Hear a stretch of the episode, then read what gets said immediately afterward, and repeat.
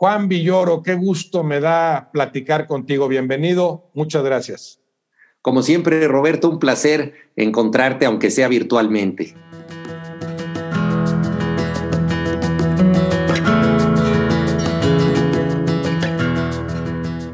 Juan, quiero empezar por preguntarte cuál fue tu experiencia como deportista activo desde tu niñez. ¿A qué jugaste? ¿Cómo? ¿En dónde? ¿Por qué? Bueno, yo pertenezco a una generación que afortunadamente todavía pudo jugar en las calles. Yo eh, salí a jugar primero en el barrio de Miscuac, donde nací, aquí en la Ciudad de México, y posteriormente en la colonia del Valle. Fueron las, las colonias ambas de clase media, en donde los niños salíamos a jugar y los padres ni siquiera sabían dónde estábamos. Eh, mi madre eh, bajaba del, del, departamento a la calle y encontraba a alguno de los niños y les se limitaba a decirles, si ves a Juan, dile que ya se venga a cenar, ¿no? O sea, ni siquiera me buscaba, sino que mandaba el recado para que alguien dijera, oye, ya te andan buscando, que ya te vayas a tu casa, ¿no? Entonces ahí aprendí pues a jugar este coladeritas, que era la, la forma más rudimentaria del fútbol, usando la coladera de la calle como portería o postes, utilizando el poste eh, también como portería. También ahí me aficioné al Necaxa porque los amigos que yo más frecuentaba, todos ellos eran necaxistas y yo me quise identificar con, con esa gente, con mi calle, con los amigos eh, eh, que me circundaban y entonces me volví del Necaxa, pues por esa razón esencial de, pertenencia, ¿no? De ser parte de esa tribu. Em, en, jugué distintos deportes, la verdad, sin demasiada fortuna ninguno de ellos. Eh, mi padre era muy amigo de Juan José Arreola, el escritor, y mi padre había estudiado en internados de jesuitas donde le enseñaron a jugar ping-pong. Y Juan José Arreola, además de ser un consumado ajedrecista, eh, era muy aficionado al eh, ping-pong, tenía un talento artesanal notable, entonces él mismo había hecho una mesa de ping-pong eh, a la que le había pasado, así decía él, tal vez era parte de su fantasía literaria, 17 capas de una laca china para que el, la pelota tuviera el bote reglamentario que exigía la Federación Internacional de Tenis de Mesa. Él tenía un departamento en la calle de Río Nilo, con una sala comedor muy grande y el único mueble en la sala comedor era la mesa de ping-pong, nada más. Entonces, en ese lugar eh, jugábamos los que nos interesábamos en el ping-pong y al fondo del departamento había un cuarto hinchado por el humo en donde estaban los ajedrecistas. Entonces salían los ajedrecistas, que eran personas muy distintas a nosotros, y, luego estábamos los pimponistas.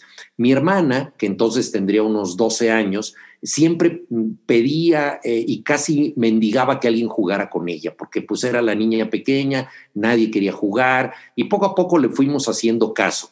La paradoja es que mi hermana acabó siendo campeona nacional de tenis de mesa, estuvo en el equipo olímpico, eh, se fue a China, eh, hizo una auténtica carrera deportiva en el ping-pong. Yo nunca tuve su talento, estuve en la preselección eh, del equipo mexicano de tenis de mesa cuando vino un entrenador japonés al Sedom, que era Nobuyuki Kamata.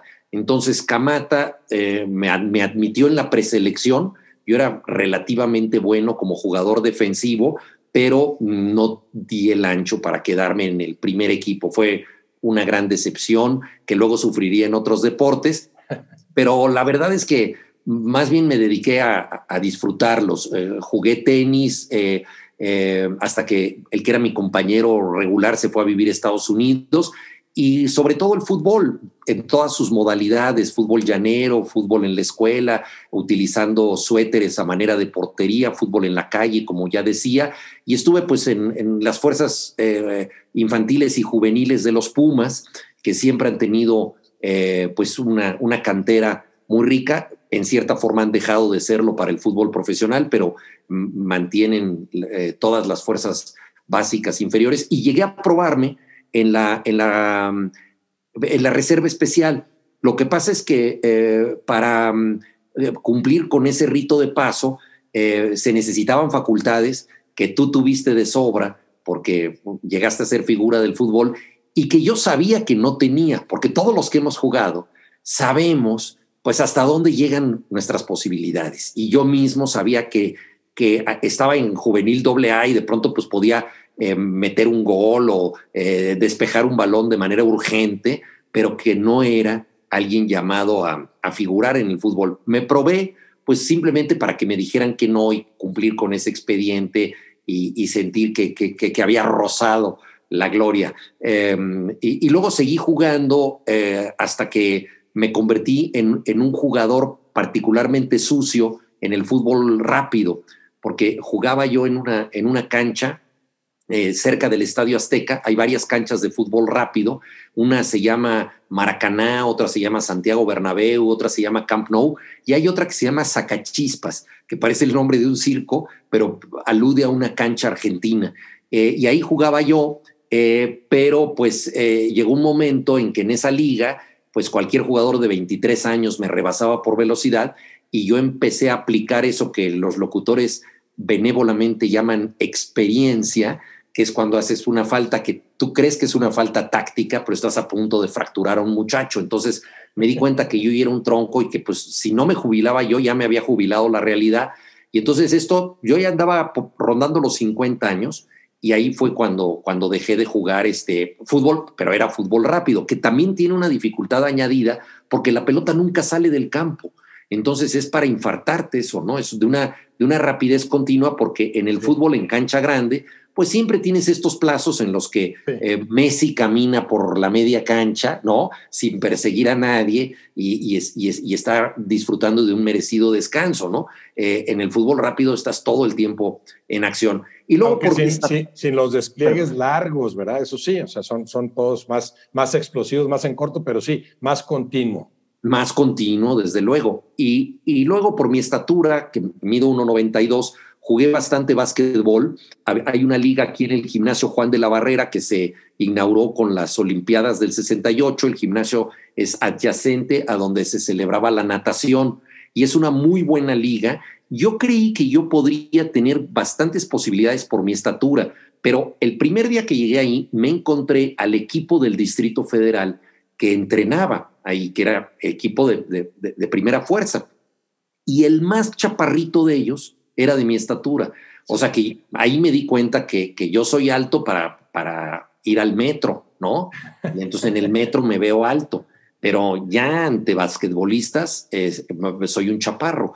Eh, entonces, bueno, jugué también bastante eh, badminton, voleibol, en fin, muchos deportes, pero siempre como, como aficionado, sabiendo que, que nunca iba a poder tener una carrera profesional como la que tú afortunadamente pudiste tener. Ahí te tocó como Michael Jordan, que era de los chaparritos, creo que de 1,98, ¿no? Pero ya es de los bajitos del equipo, ¿no? Hablando de los gigantes ya de, la NBA. Claro, son dimensiones totalmente distintas. Ahora tú, dices, Juan, que, como jugador, dices, todos sabemos cuáles son nuestras limitaciones, nuestro potencial, pero no crees, a lo mejor no te pasó a ti, pero sí veías en compañeros que decían, es que yo soy mejor que este otro cuate que está jugando en primera división. No, eso desde luego. Eh, todos también hemos visto jugadores que eran unos auténticos cracks eh, y, que no llegaron a figurar porque no pudieron o porque no quisieron y que eran mejores que algunos que sí llegaron a la, a la, primera, a la primera división, ¿no? Entonces eso también es cierto, ¿no? Em, eh, Tostao, el gran jugador brasileño, que se retiró pronto por tener un problema de la vista, ¿no? Que se le desprendía la retina o se le podía desprender. Em, ha escrito bastantes libros de fútbol y en uno de ellos decía una cosa muy hermosa. Decía, yo vi jugadores en las fuerzas inferiores que eran mejores que Pelé. Por supuesto que eran mejores que yo, eran mejores que Garrincha y no sé a dónde fueron a dar. Desaparecieron. ¿Por qué? Por la mala suerte, porque no tuvieron la disciplina, porque se dedicaron a otras cosas pero los mejores nunca llegaron. E, e, e, y eso que lo diga alguien que estuvo en la selección de 1970, que probablemente ha sido la, la más completa de un mundial, ¿no? Eso es increíble. Y efectivamente todos hemos visto esos jugadores magníficos que no llegaron a trascender o, que no quisieron hacerlo, se dedicaron a otras cosas. Un gesto de modestia también, porque por otro lado, a, veces al brincar al profesionalismo, el, brin, el, el, el, eh, el salto físico es muy grande, lo que, algo similar a lo que tú mencionas. Yo sentía que jugaba buen básquetbol por mi estatura, pero llego y veo que son todavía más altos los demás. Bueno, yo creo que en el fútbol soccer también, el que juega muy bien a nivel amateur, llega al profesionalismo, a intentar el profesionalismo y físicamente se encuentra con otro deporte, con otra velocidad, resistencia, potencia, preparación física. Desde luego, ¿no? Y por, por no hablar, además de, por ejemplo, las ligas europeas, ¿no? El, el jugador mexicano que, que, ha triunfado ya en nuestra, en nuestra liga y que de pronto tiene que jugar en la Premier League, pues también es un nivel de exigencia todavía más fuerte, ¿no? Y lo hemos visto aquí con el caso de los muchachos eh, sub-17, que México pues ha llegado a estar al más alto nivel mundial en esa categoría, pero por diversas razones, y una de ellas es esta exigencia física, em, estos muchachos no necesariamente trascienden en el profesionalismo. Eh, me quedé pendiente desde el principio porque estaba muy entretenido todo lo que contabas con respecto a, a las coladeritas que jugabas. Si estás hablando, como lo decías, literalmente de una coladera y por lo tanto, la pelota que era del tamaño de una pelota de tenis, hecha de qué, qué pelota era la que podía entrar en esa coladera. No, es que no entraba, la, tocaba.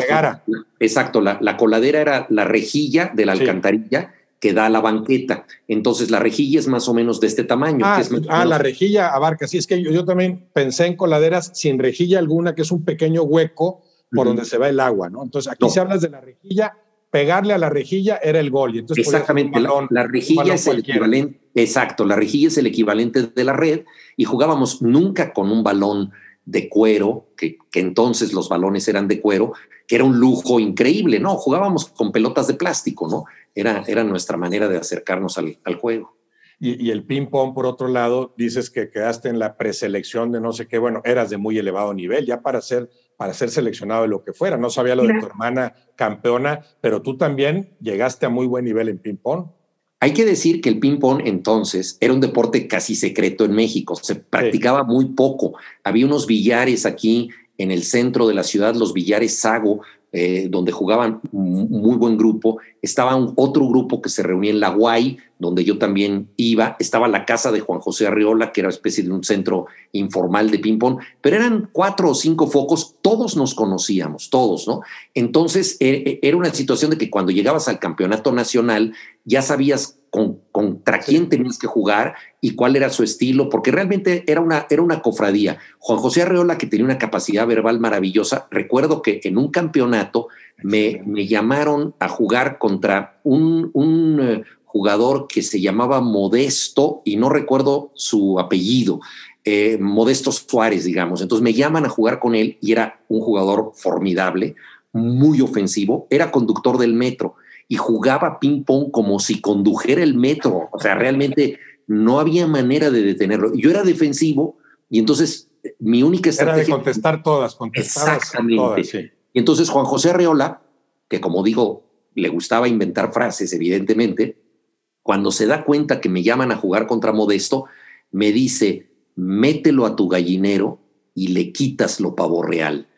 Eh, o sea, lo que, lo que me estaba diciendo es, Mételo al juego con, con ese juego a distancia, como el que hacía, por ejemplo, bueno, toda proporción guardada en el tenis Bjorn Borg, que era un jugador de profundidad y que aguantaba y aguantaba hasta que fallaba el otro. Claro, yo traté de hacer eso y por supuesto fui eliminado. Entonces, sí, yo tenía un nivel relativamente bueno, pero de aficionado en un deporte que jugaba muy poca gente, la verdad.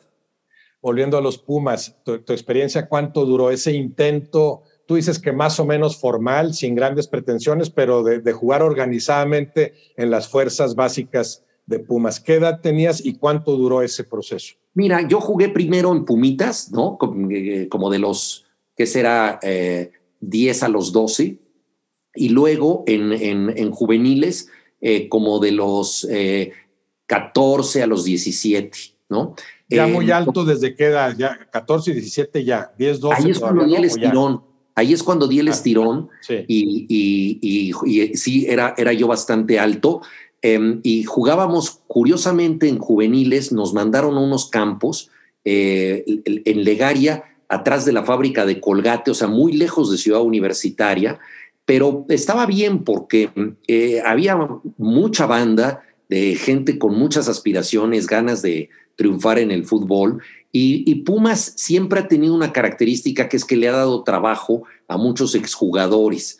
Entonces, pues el que, para bien o para mal, porque algunos ya sabes tú la crueldad de los entrenadores, que a veces son muy canijos y todo, pero pues te vas acostumbrando a, recibir em, las órdenes, a estar, a formar parte de la disciplina, desde cómo te amarras los zapatos y si te los amarraste bien para entrar o si traes espinilleras o no las traes, este, todas esas cosas, el esfuerzo para llegar a tiempo, los castigos también inevitables, ¿no? De que entonces eh, cualquier cosa que llegaste tarde y entonces, este, pues 100 lagartijas, ¿no? Y cosas así que no necesariamente son edificantes, pero que forman parte del, rigor, la disciplina y de probar y tener una cierta idea de lo que puede ser ese juego de conjunto, ¿no? Yo creo que aprendes mucho también de la conducta humana, de los demás, de la gente, y, y, pues para mí fue muy, muy formativo, pero siempre yo admirando a los jugadores a los que yo les pasaba la pelota para que ellos hicieran maravillas y si me la pasaban a mí y yo tiraba de primera intención y era gol, pues qué bueno, ¿no?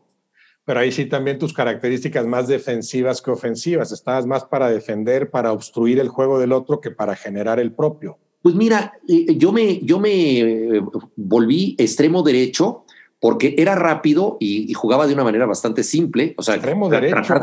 tratar de ganar por velocidad y centrar o al revés, cerrar la pinza y como soy alto, rematar de cabeza, o si venía por tierra, rematar eh, con cualquiera de las dos piernas, de preferencia a la derecha, aunque tampoco era muy buena. Entonces, pues esas eran las, las características que yo tenía. Pero luego, eh, a medida que van surgiendo jugadores más habilidosos, porque por ejemplo yo era muy malo para el regate era muy malo. Que, la mayoría de los saltos en general es como para el baile, ¿no? El centro de gravedad lo tienes más abajo y entonces los jugadores. Pero por eso es, raro que te utilizaran de extremo. El extremo debe ser muy hábil en el manejo de la pelota en, Exacto, pero pues, cortos, ¿no?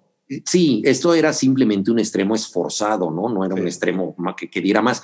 En cuanto empiece, cualquiera que llegara, que tuviera capacidad de desborde y de regate, entonces me limitaba y, y yo jugué, pero nunca jugué de central, jugué de lateral derecho porque si la estatura daba, tampoco. Y lo pasa como para que, jugaras de central. Pero tienes que ser mucho más recio, mucho más seguro eh, que como lateral. Y yo era extraordinariamente flaco. Eh, yo era un jugador bastante endeble, o sea, me metías una carga y me iba al suelo. Entonces, un, eh, centro delantero corpulento, aunque fuera chaparrón, con una carga legal, me tiraba. Sí, Total un desastre, pero bueno, pero me divertí.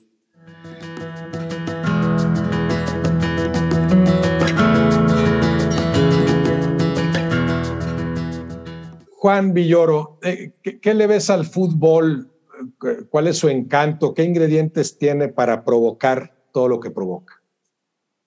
Bueno, el fútbol eh, en, su mejor acepción yo creo que es fascinante Primero que nada porque es un juego extraño que se juega con la parte que cancelamos en la evolución humana, que son los pies, ¿no? La historia de la especie es la historia del ojo, del cerebro y del pulgar oponente, ¿no? De la mano.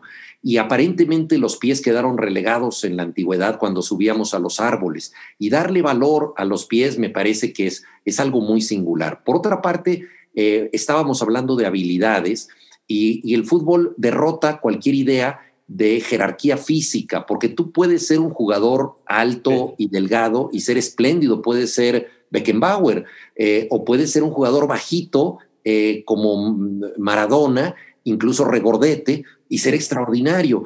Eh, entonces el fútbol no tiene estas jerarquías físicas que tiene, por supuesto, el básquetbol, que tiene el fútbol americano. La mayoría de los deportes exigen un tipo de cuerpo para realizarlo. En ese sentido, el fútbol es particularmente democrático. A mí eso me, resulta sumamente atractivo. Otra cosa interesante del fútbol es que tiene pocas reglas, es un, es un juego eh, fácil de entender, quizá el fuera de lugar es la regla más. complicada, pero de ahí en fuera eh, eh, es un deporte sumamente sencillo de, de comprender. Es por otra parte un deporte de conjunto que permite grandes individualidades a tal grado que yo creo que no existe el jugador completo. Es decir, si un jugador es completo, será un buen medio de contención que también puedes usar como extremo derecho, que también puedes usar como lateral derecho. Es un jugador cumplidor en todo eso, pero nunca va a ser el mejor medio de contención, ni el mejor lateral derecho, ni el mejor extremo derecho. Entonces necesitas una habilidad singular para destacarse. Ser, especialista en algo, o sea, una característica específica, llevarla a elevados grados. Por eso yo digo que los futbolistas son como los héroes homéricos, ¿no?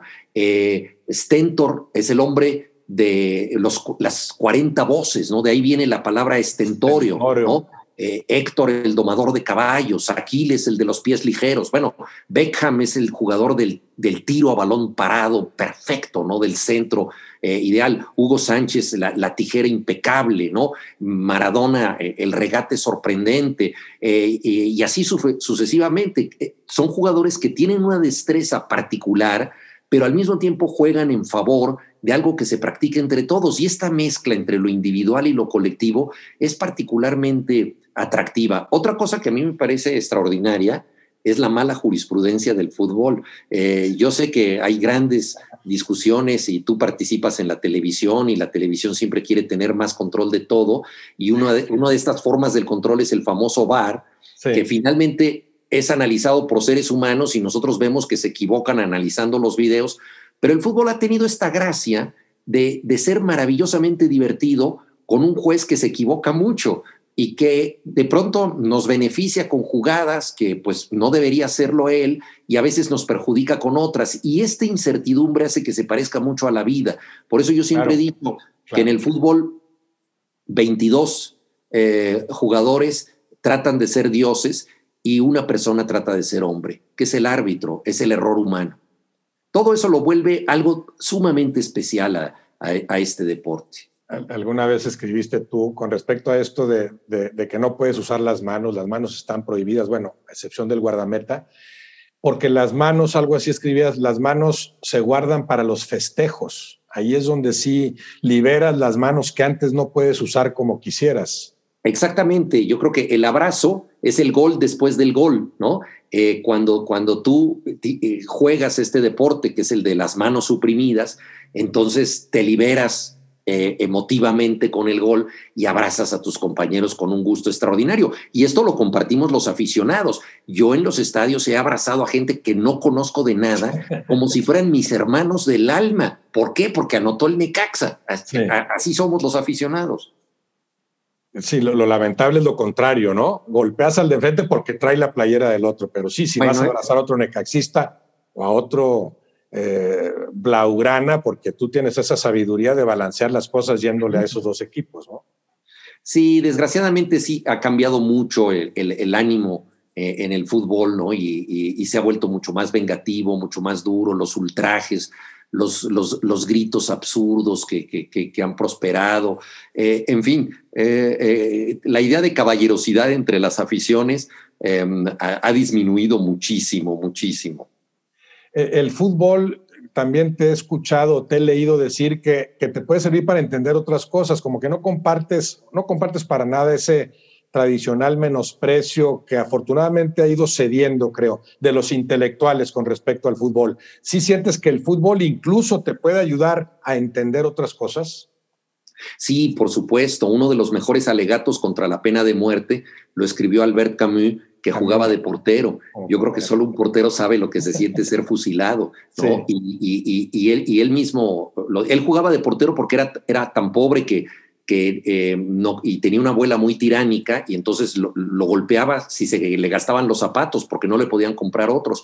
Y, y, la posición de portero es en la que menos se te gastan los zapatos.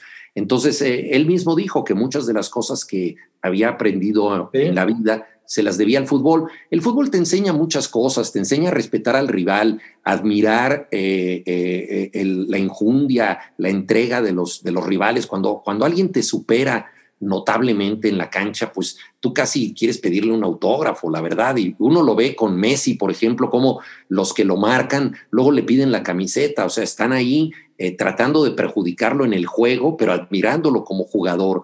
Em, esas son las partes nobles que puede tener el, fútbol, el, despertar es, e, e, este respeto por el adversario, porque sin él la competencia sería imposible, ¿no? Eh, la entrada limpia, ¿no? Y el fútbol es un deporte que, no requiere de excesivo contacto. Hay, por supuesto, jugadores brutales que fracturan a otros y entradas a, veces intencionadas, a veces no, que son terribles, pero, pero es un deporte que no, no propicia el contacto. Cuando yo jugaba básquetbol, te, tablereas en busca de la pelota y recibes siete golpes. O sea, es, muchísimo más el, contacto que se da junto al tablero en el básquetbol que eh, eh, en el fútbol soccer, o por no hablar del fútbol americano o algunos otros deportes de contacto más directo, ¿no? Entonces también eso forma parte de la, de la nobleza del fútbol.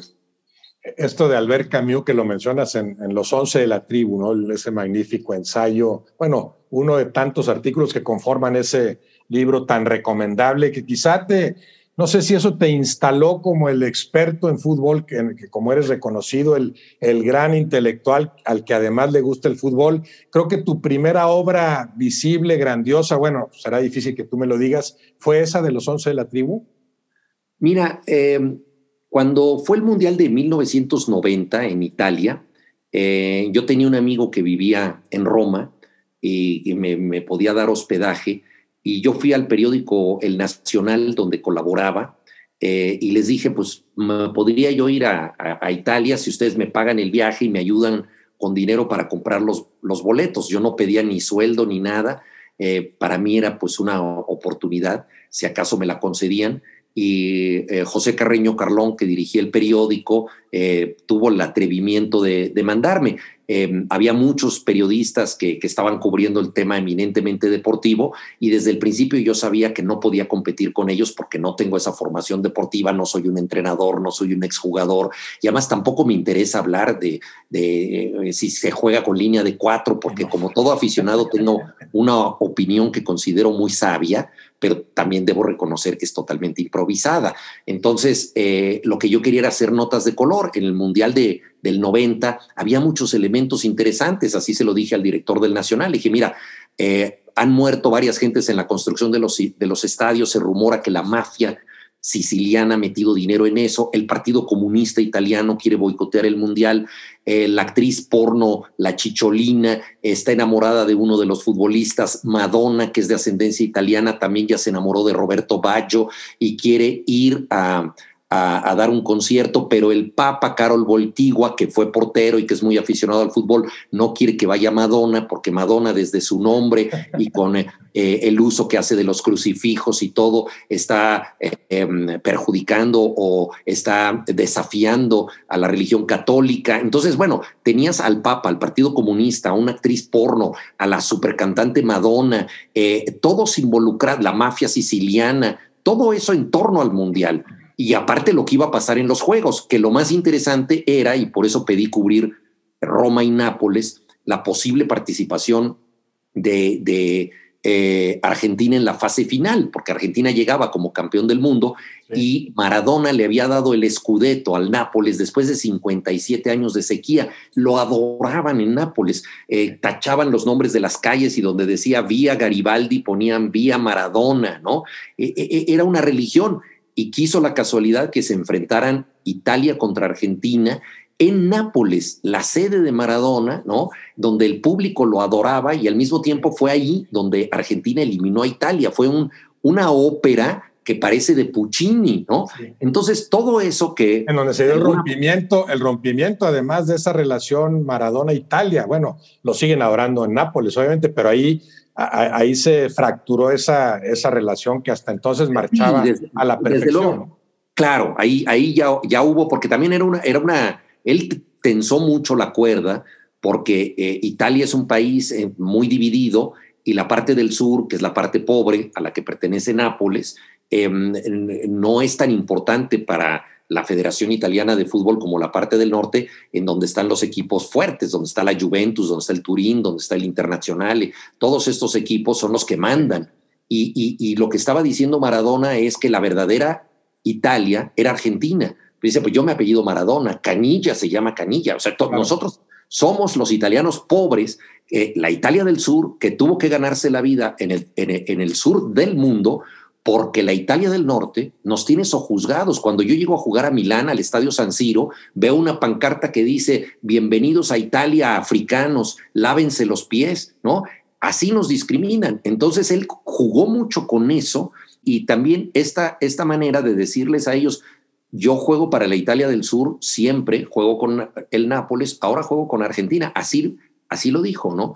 Y, el contexto era, era ese. Entonces, por eso cuando él tira el penalti, eh, guardan respetuosísimo silencio todos los eh, del Estadio San Paolo. Yo estaba ahí, fue una situación eh, muy, muy emocionante, conmovedora, trágica. Entonces, bueno, todos esos momentos... Bueno, el himno, la molestia de él surge con el himno argentino silbado por los italianos en el Exactamente. Entonces, sí, Pero eso, eso fue la final en Roma.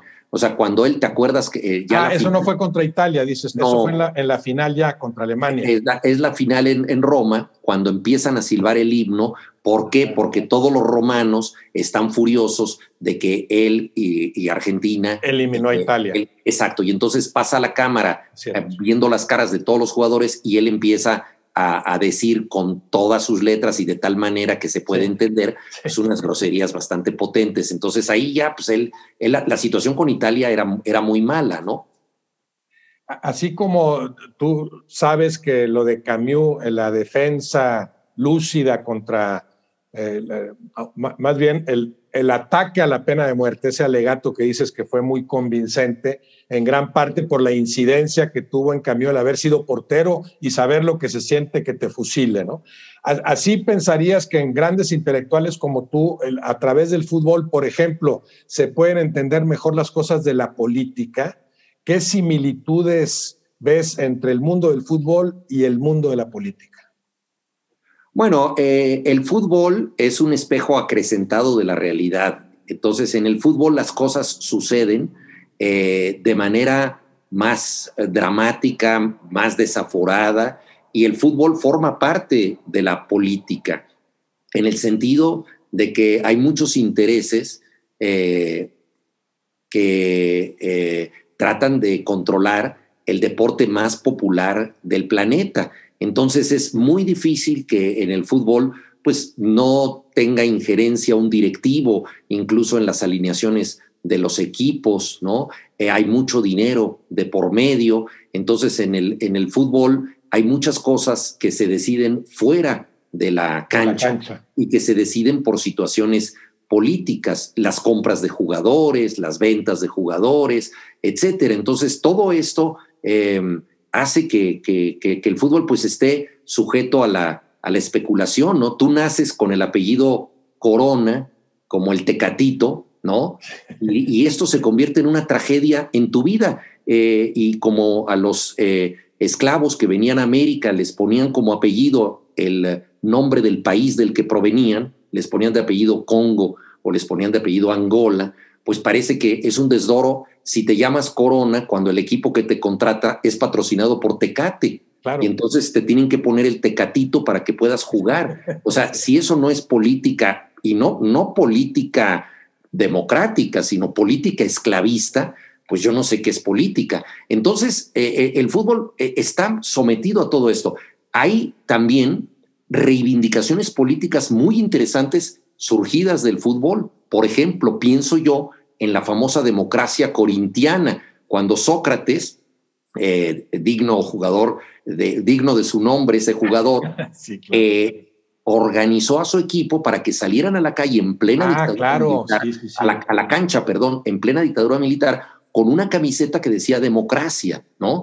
Entonces fue luego una de las primeras huelgas ante un gobierno militar argentino la hicieron los futbolistas argentinos, que han tenido asociaciones gremiales que no conocemos en México. Entonces, también en el fútbol ha habido este tipo de, reivindicaciones interesantes. Carlos Caselli, por ejemplo, el gran delantero chileno que se negó a darle la mano al director, al director, al dictador Augusto Pinochet, ¿no? Que, su madre había sido eh, torturada. Y entonces eh, ahí la, la dignidad y el atrevimiento de un jugador de selección nacional de no darle la mano al dictador. Entonces también eh, eh, eh, en el fútbol hemos visto estas reivindicaciones políticas que me parecen muy notables y dignas de ser aquilatadas.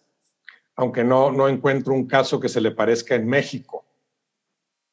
De, de, cualquiera de ellos, de, lo de Caselli. yo, yo, veo la contraparte, por desgracia, en México. O sea, el, el sistema el que gobierna, que utiliza el fútbol para de alguna forma mantener aletargada o adormecida a la gente, cuando tendría que ser lo contrario, lo que tú dices me parece maravilloso, que a partir del fútbol surjan esas reivindicaciones. La fuerza que tengo como deportista, como figura del fútbol, me permite alzar la voz y reclamar en contra de lo que está mal. Bueno, ahí yo, yo quisiera romper una lanza en favor del Necaxa, porque ahí surgió un, intento muy interesante de hacer un Carlos Albert. Exactamente, con Carlos Albert, que era defensa central de, nuestro equipo, y eh, el Piolín Mota, Antonio Mota, el portero. Eh, ellos eh, iniciaron un posible sindicato que em, empezó a tener tantos visos de realidad que tuvieron que sacrificar sus carreras, los dos, y yo creo que que ahí, se truncó una esperanza, pero definitivamente fue, fue una señal, yo creo que de, honestidad y, de dignidad muy importante. Claro, que eso describe a Carlos Albert, su transparencia, la limpieza, ese intento eh, bien intencionado que afectó su carrera. Pero ahí estábamos hablando de futbolistas a los que les falta defender sus derechos dentro del fútbol, incapaces todavía de ir más allá del fútbol para reivindicar otras cosas. Y no estoy hablando de, de más allá del fútbol como le hizo Cuauhtémoc Blanco, me voy más allá del fútbol y termino gobernando Morelos, que, que no sé qué te parezca, si te parezca el candidato idóneo o el elemento idóneo para dirigirlo. No me refiero a eso, sino a desde el fútbol, aquí está mi voz para, para decir que esto está mal, que esto no lo acepto. Ya, ya no digamos que me utilices a mí como parte de ese circo que distraiga a la gente. Sí, yo creo que sería muy importante que nosotros en México tuviéramos una condición laboral para los futbolistas equivalente a países muy similares al nuestro, Colombia, Chile, Argentina. Todos tienen asociaciones de futbolistas y todos eh, velan por sus derechos. Y creo que esto a la postre, no sé qué pienses Roberto, pero tendría incluso un efecto psicológico positivo en el rendimiento deportivo, porque yo creo que un futbolista seguro de sí mismo, que sabe que puede defender sus derechos y que no lo van a vender si él no está de acuerdo. Es decir, no es un esclavo de oro, sino es alguien que se vale por sí mismo. Entonces, esa capacidad de defender sus iniciativas lo va a convertir en alguien que también dentro del campo eh, se eche el equipo al hombro y tome iniciativas que normalmente el futbolista mexicano no quiere tomar. El futbolista mexicano, lo sabemos, es muy disciplinado, pero no siempre quiere eh, tomar estas actitudes de atrevimiento que son las que tiene que tomar el, crack, el, que decide hacer algo inesperado porque cree que eso es posible. Y, el futbolista mexicano muchas veces está amedrentado. Te dicen, me, me dijeron que corriera por la derecha y que marcara al número 8 y que, bajara cada vez que él, suba y, yo bajo con el número 8 y no hago otra cosa para que no me digan que, que, me fui por la libre. Y eso es tremendo porque entonces hay un hueco magnífico, pero como eso no te corresponde, no lo haces. ¿no? Sí, yo siempre he dicho que, que si el futbolista se deja pisotear o pisar fuera de la cancha, lo van a pisar adentro también. No pidas que tu jugador se defienda en la cancha con mucha dignidad sí vulneraste sus derechos fuera de ella. El, caso reciente, a, los de Morelia le dicen, ya no te llamas Morelia, ya tienes otro uniforme, te llamas Mazatlán, te cambias de ciudad, olvídate del arraigo, tu afición de 40, 50, 80 años me da lo mismo, te aviso que mañana tienes que empezar a buscar casa en Mazatlán. Y ahí está la campaña del Mazatlán. Los que se van de Querétaro a Cholos le dicen, vente porque hicimos ahí un, un menjurje ahí con las franquicias, Ustedes, 12 queretanos, desde mañana se van a ir a Tijuana porque van a jugar con los Cholos. Desastrosa campaña. ¿Cómo le puedes exigir a ese futbolista que no pudo defenderse y decir yo vivo en Morelia, soy del Morelia y no me sacan de Morelia? ¿Cómo le vas a pedir que después se defienda en la cancha decorosamente? Tienes toda la razón y eso ha pasado con el Atlante, que era el equipo del pueblo y que se fue a Cancún, con Minecaxa, que se fue a Aguascalientes. Eh, estas situaciones son terribles. También con los desniveles entre la primera y la segunda división, el hecho de que la división de ascenso, ahora por politiquería, eh, aparentemente para proteger eh, a los equipos fuertes durante la pandemia, pero en realidad es, es un pacto mafioso que impide que, que, los equipos cuya única ilusión fundamental es subir a primera y por eso se bautizó la segunda división como categoría de ascenso para enfatizar eso, ahora no tienen ni siquiera esa oportunidad. Entonces, todos esos abusos pues lastiman evidentemente al fútbol. Entonces tenemos, tenemos un, fútbol, yo creo que en, muchos sentidos hasta más abusivo que la política que vemos en otros ámbitos del país. Tanto así. Sí, yo creo que sí, porque mira, el, gran problema del deporte es que no tiene rendición de cuentas y este es un problema mundial. Si pensamos en lo que duró em, eh, Juan Antonio Samarancha al frente del Comité Olímpico Internacional, José Sulaimán al frente del Consejo Mundial de Boxeo, eh, Joao Havelanch al frente de la FIFA, pues son periodos que rebasan los 20 años, en donde se pueden hacer muchísimas cosas y donde no hay ningún sentido de eh, el control eh, y la rendición de cuentas. Entonces lo vemos con, con la estructura de la FIFA, el, famoso FIFA Gate que, que, fue investigado por el FBI.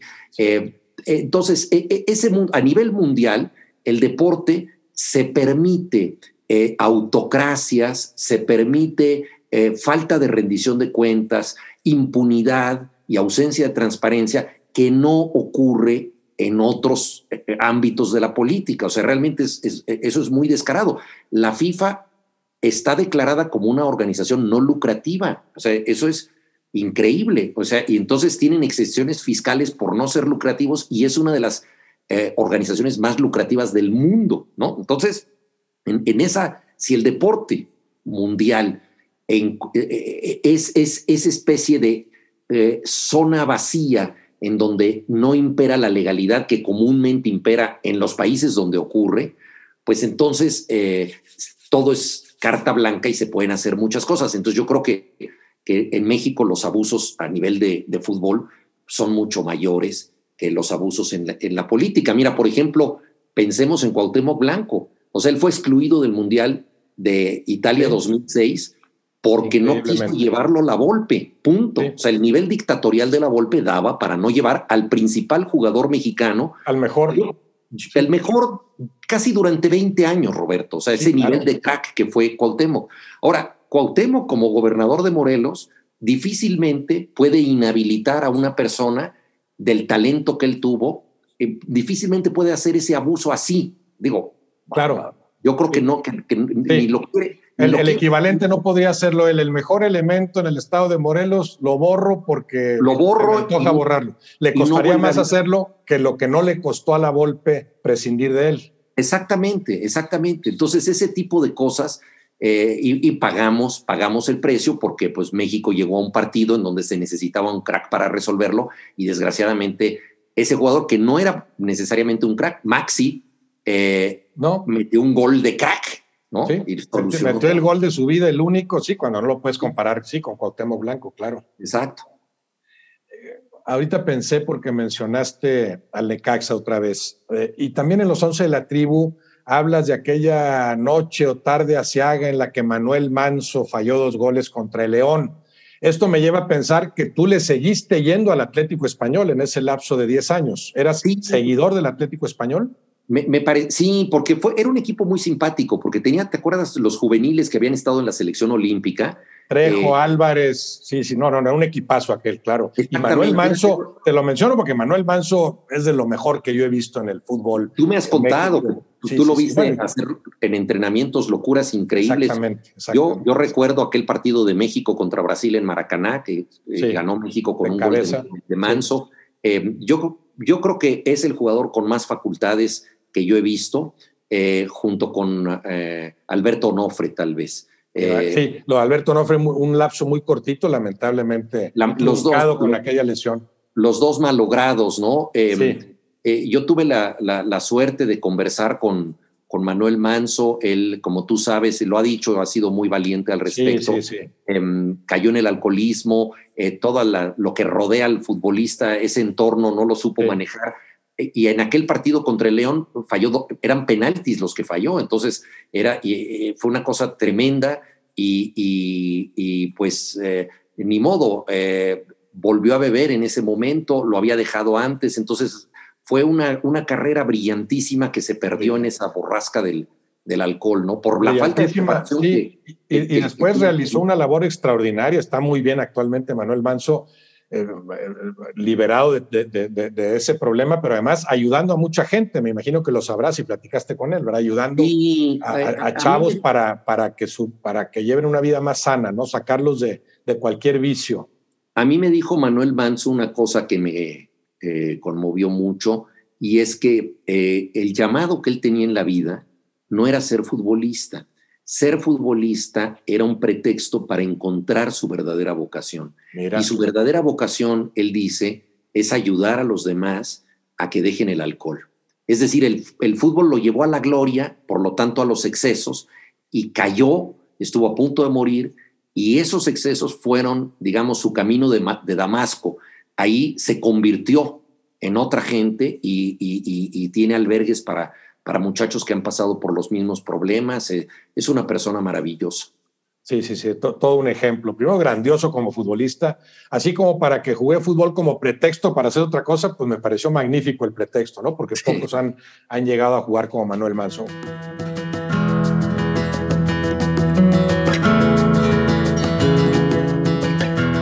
Juan Villoro, te quiero preguntar, ¿qué similitudes verías también entre el escritor y el futbolista? ¿Alguna comparación podrías establecer entre el escritor con la página en blanco y el futbolista que salta a la cancha a punto de que empiece el partido? Pues son, mira, eh, las dos son formas del juego. Eh, la literatura tiene un componente lúdico muy importante y, las dos ponen en, función eh, la intuición. Em, el futbolista de pronto decide eh, fintar a la izquierda y, lanzar un pase a la derecha, eh, porque eh, está casi seguro de que, de que, eso está bien, pero, pero él no tiene tiempo de pensar racionalmente, voy a mandar un pase al hueco porque va a llegar mi compañero. No, es una cuestión intuitiva y lo mismo es cualquier experiencia artística. tú estás escribiendo y de pronto te llega una palabra y, crees que se combina con otra y, operas mucho por, intuición, te dejas llevar, ¿no? Em, y, eso yo creo que es, que es muy importante, ¿no? Eh, claro, en, el fútbol eh, eh, el oponente eres tú mismo, ¿no? Es la página en blanco, como tú decías, que se te resiste, es el lenguaje, no estás compitiendo con otro, ¿no? En el, en el, fútbol no solamente tienes que ser rápido, lo importante es que seas más rápido que el que te persigue. Claro. Exacto, ¿no? Pero, pero yo creo que son dos formas de, del juego. Em, y, con, recompensas eh, extraordinarias y de distinto tipo, ¿no? Eh, si metes un gol con estadio lleno, eh, la gloria es instantánea, ¿no? si escribes un libro maravilloso, a lo mejor se enterarán en 200 años o no sabes cuándo. O sea, no, no, no hay esta, esta inmediatez y, también eso es, es, una diferencia. en el fútbol hay, hay grandes jugadas que no acaban en gol y sin embargo son grandes jugadas, pero el marcador lo define todo, ¿no? Eh, en cambio, en, el, en, la literatura no hay marcador. Eh, algunos de los mejores escritores no han ganado el premio Nobel. Sí, y, no solo eso, eh, casi, casi como regla, su obra más conocida seguramente no será la mejor. Efectivamente, muchas veces el, lo que conecta más con el gusto del público tiene que ver con las necesidades de una época, esas necesidades sentimentales que articulan a las personas y, logran que, que, e, esas necesidades que un libro se convierte en un imán para todos. Pienso, por ejemplo, en Cien años de soledad de García Márquez. Él había escrito cuatro libros maravillosos antes de Cien años de soledad. Algunos de ellos, a mí, por ejemplo, El coronel no tiene quien le escriba, me parece incluso superior, siendo un libro mucho más breve que Cien años de soledad, que también me parece extraordinario. Pero es, es, es increíble que un escritor que había escrito libros extraordinarios vivía en México de escribir guiones de cine y no tenía para pagar la renta de su casa. El casero le fió para que pudiera concluir Cien años de soledad. Eh, y ya era un escritor genial, pero no lo sabíamos. A mí me gustó, de, sí, me gustó, por supuesto, Cien años de soledad, pero todavía más eh, El amor en los tiempos del cólera. También es de gustos y el momento en que lo lees, ¿no? ¿Ese fue anterior o posterior a Cien años de soledad? Posterior. posterior, posterior, sí. Los anteriores son los funerales de, de la mamá grande, eh, la Mala Hora, El Coronel tiene le escriba, y La Hojarasca. Y los 12 cuentos peregrinos, por ejemplo, por esos, No, esos son posteriores. Posteriores también. En distintas épocas. Pero, sí la fama se la da 100 años de soledad. Sí, era también un periodista de primera fila, ya había escrito Relato de un náufrago, que había hecho que el periódico El Espectador eh, triplicara su tiraje, porque la gente quería leer la aventura de ese náufrago, era una historia apasionante, se publicó en fascículos en El Espectador en Colombia, em, y además se publicó con el nombre del náufrago, ni siquiera atribuido a García Márquez. Había hecho obras maestras de la crónica y el periodismo, pero tampoco se conocía eso por el gran público, y fue Cien años de soledad, lo que lo convirtió en un autor pues mundialmente famoso. Entonces, en el fútbol no sabes eh, ¿cuándo, te van a aceptar el gol, ¿no? Y como bien dices, el, jugador compite de inmediato con el que está enfrente, no te basta ser rápido, es más rápido que el otro. El, escritor no, o compite de otra forma, sí compites con otros escritores, o sea, tienes una referencia que dice, bueno, yo, si yo escribo mejor que este cuate, ¿por qué se ha leído más su libro? Compito de otra forma, no tengo ninguna prisa, quiero hacer que mi obra madure para entregar el mejor producto posible, pero a final de cuentas hay alguna intención de competir con este o con determinados escritores, de, de seguir subiendo escalafones en, el, en, el gusto, no tanto en el gusto de la gente, e, entre los grandes críticos literarios, quiero que se me reconozca como lo que soy. Sí, tienes toda la razón y, lo que pasa es que esa, esa, competencia, como dices, pues no, no es directa, no es párrafo a párrafo, eh, estás compitiendo con, con otro autor.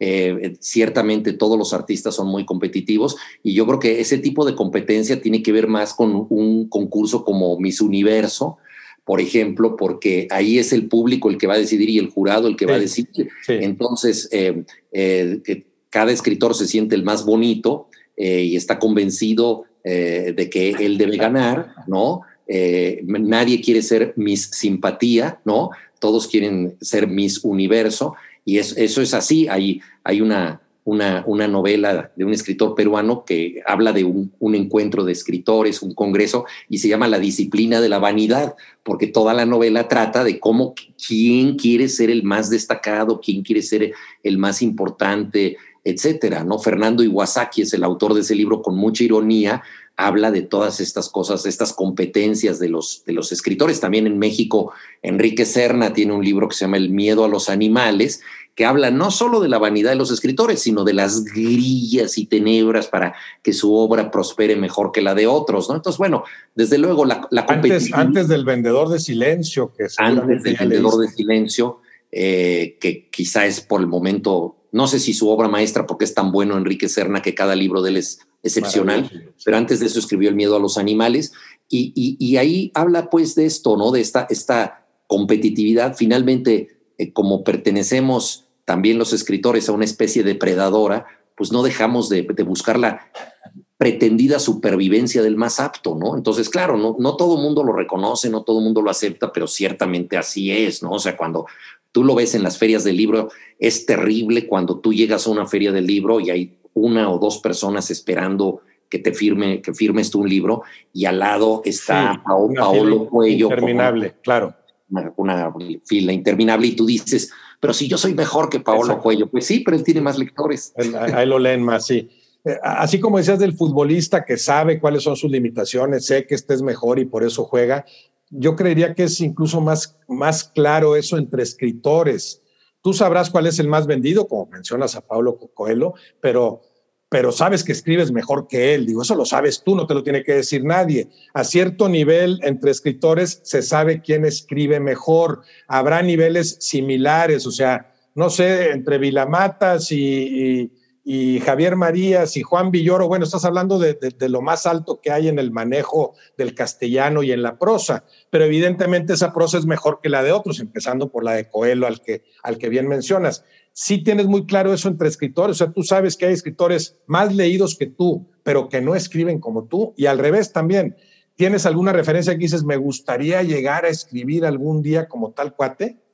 Sí, desde luego yo creo que eso se, se advierte. Eh, Roberto Bolaño, que mm, fue muy amigo mío y que era muy malévolo, él decía que los escritores que, más admiraba de sus contemporáneos eran sus apreciados enemigos, porque los estaba vigilando a ver qué les copiaba o a ver si podía estar a la altura de ellos, ¿no? Entonces, eh, él decía, yo no, yo no voy a tener como enemigo a un crítico literario que no le gustó un libro mío o a un escritor que desprecio, no, mi verdadero enemigo es Borges como escritor muerto, ¿no? O puede ser Vilamatas o Javier Marías como escritor vivo. O sea, eh, él es el que me está desafiando a que yo escriba mejor.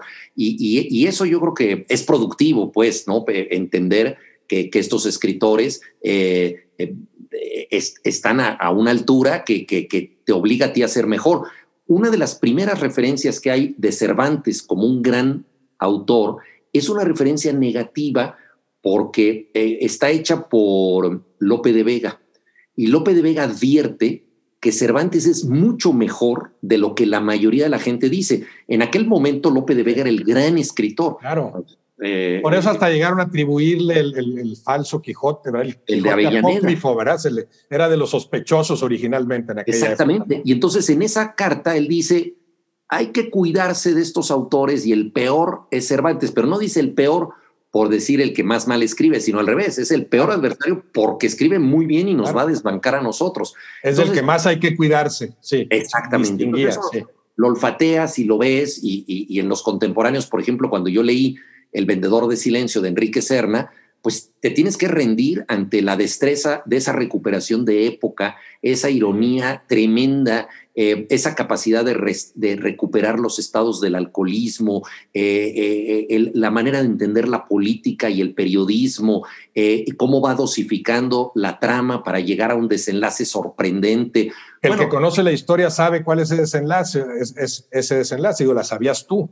Sí, sí, sí, sabíamos el desenlace, pero cómo la articula narrativamente para que llegue ahí.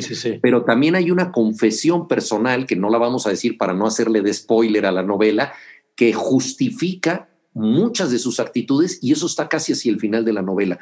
Entonces... Eh, no, y eh, reproducir la prosa, bueno, hablando de prosa, la prosa para aquella época y hablando del periódico, la prosa pesada, magnífica de, de, Negri, ¿verdad? De Carlos de Negri, o sea, eh, mal encausada y lo que tú quieras, ¿no? Pero también...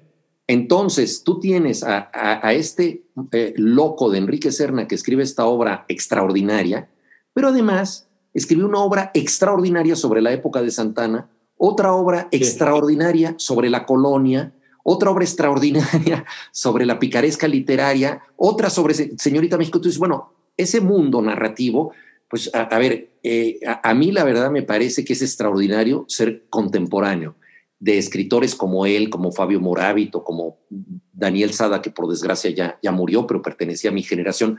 Son tan buenos escritores que a ti te, dicen, a ver, no tienes derecho ahorita a sentir que eres extraordinario, ponte a trabajar, ponte a trabajar. O sea, está el ejemplo de estos contemporáneos. Hablabas eh, con respecto al jugador, al futbolista, bueno, el aspecto lúdico del juego y que tiene que inventar, imaginar sobre la marcha, vas tomando decisiones. Dices que el que escribe también de repente se encuentra una palabra, las va entrelazando, quizá originalmente tiene una estructura, esto es lo que quiero decir, en un artículo, en un cuento, en una novela, pero después el lenguaje se me va conectando y entre más capacidad tengo, bueno, mejor lo voy a conectar. Pero por otro lado, eso que se habla también en las novelas, Juan, el, el, personaje que de repente ya no controlas, es que el personaje decidió hacer tal cosa, ya no fue una, ya no fue una decisión del autor. Desde luego, en, en, la literatura eh, tú planteas una serie de circunstancias, las desatas, construyes un personaje y ese personaje, cuando tú has creado una psicología suficientemente compleja, se puede ir para un lado, se puede ir para el otro, y de pronto tú ves que se resiste a ir a donde tú decías. Querías eh, originalmente, sí. Exacto, en una novela que yo escribí, El Testigo, un personaje es, es un sacerdote. López, López, Velarde, aquella época. Exacto, es el cura Monteverde, que es experto en López Velarde, es un hombre muy culto, y a mí me parecía interesante porque hay un antecedente muy notable en San Luis Potosí, el padre Montejano, que era un experto no tanto en López Velarde, sino en eh, su maestro, eh, Otón.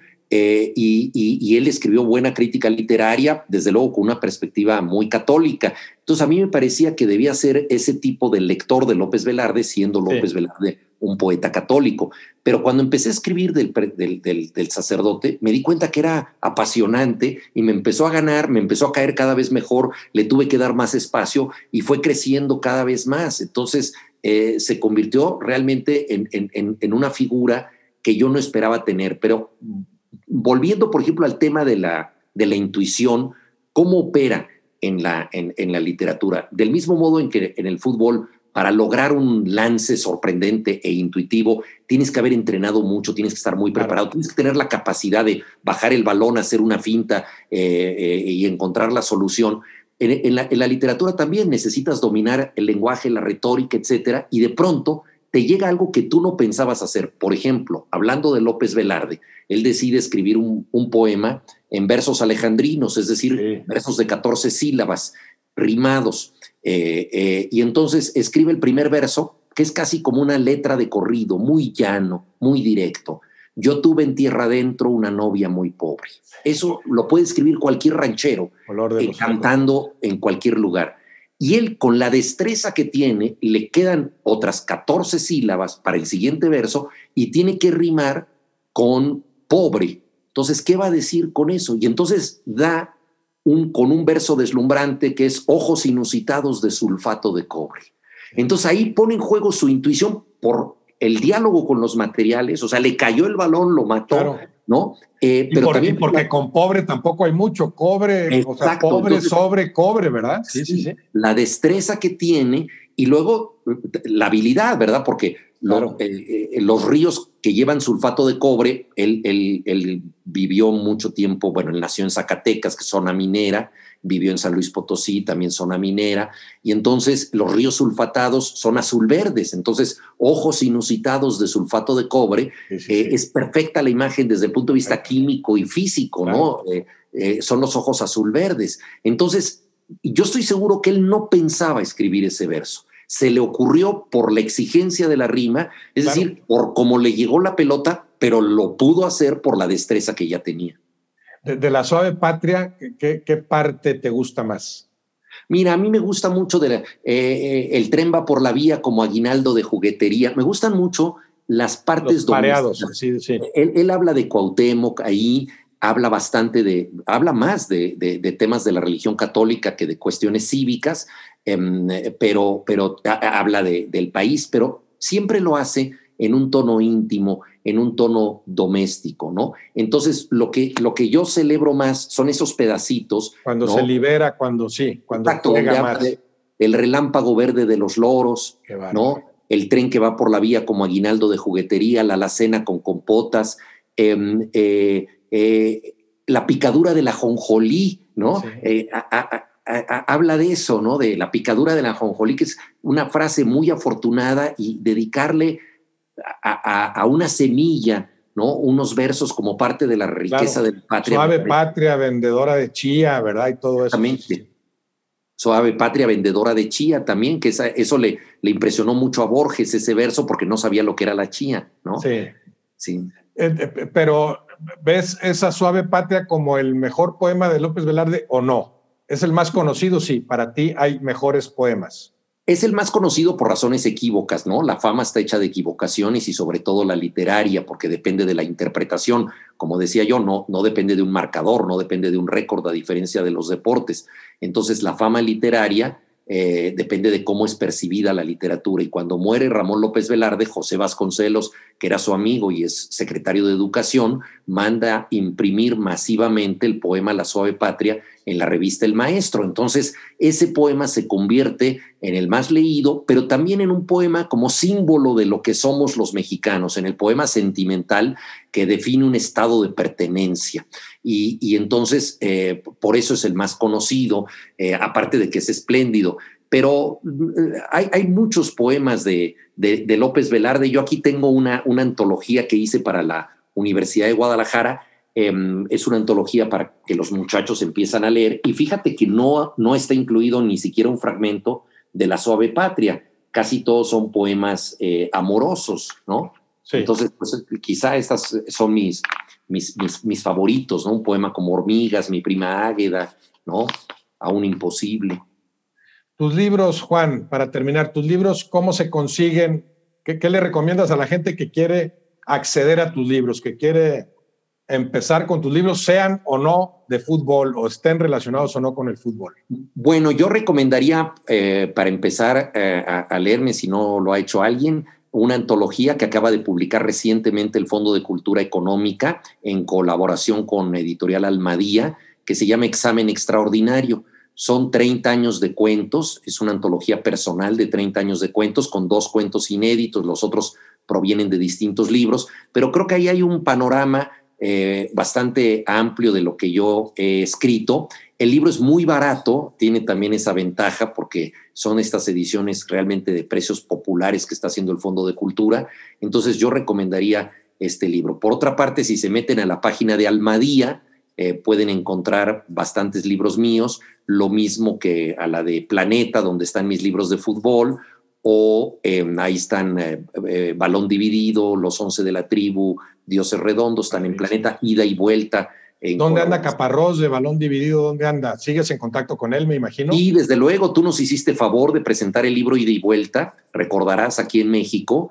Eh, Martín Caparrós. Ah, claro, ese fue de ida y vuelta, sí, sí. En balón dividido, él no, él no colaboró. No, no, no, ese, ah, ese, yo. En ida y vuelta, Caparrós, sí. Exactamente, en ida y vuelta.